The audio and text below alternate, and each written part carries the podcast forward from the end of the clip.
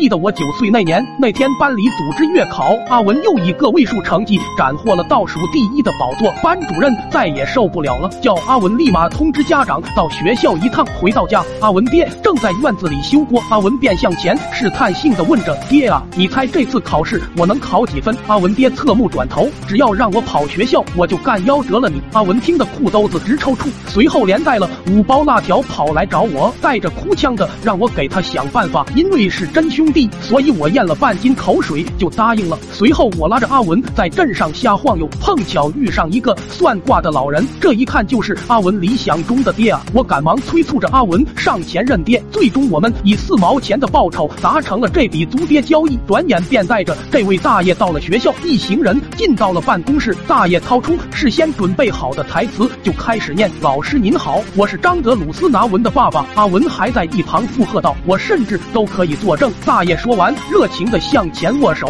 班主任闻声转头，当即吓了一跳。下一刻，大爷跟班主任都愣住了。紧接着，大爷转头对着我们说：“这单我不接了。”说完便急忙跑出了屋子，留下三人原地发懵。我们三人面面相觑，最先爆发的还是班主任，对着阿文训斥道：“你把我爹喊来干啥玩意？”我操！瞬间我二人就懵了。这么巧吗？班主任也是当机立断的，今晚就要家访，还不等我二人说话，就被急忙赶出了办公室。一路上，阿文哭哭啼啼的问我该怎么办。大难临头，各自飞吧，便让他先去外边躲躲。说完，我自己就跑回了家。后来，阿文一路哭着往家走，恰巧在路上碰上家访的班主任。原来是班主任迷了路，找不到阿文家方向。阿文脑子一抽，带着班主任就朝我家方向走。正巧那会我还在三大爷家玩吉祥，阿文就把班主任带到了我家。见了我爹后，班主任就和我爹聊上了。老师把阿文在学校一切的罪行都抖了出来，我爹还以为在说我呢，气得浑身发抖。而此时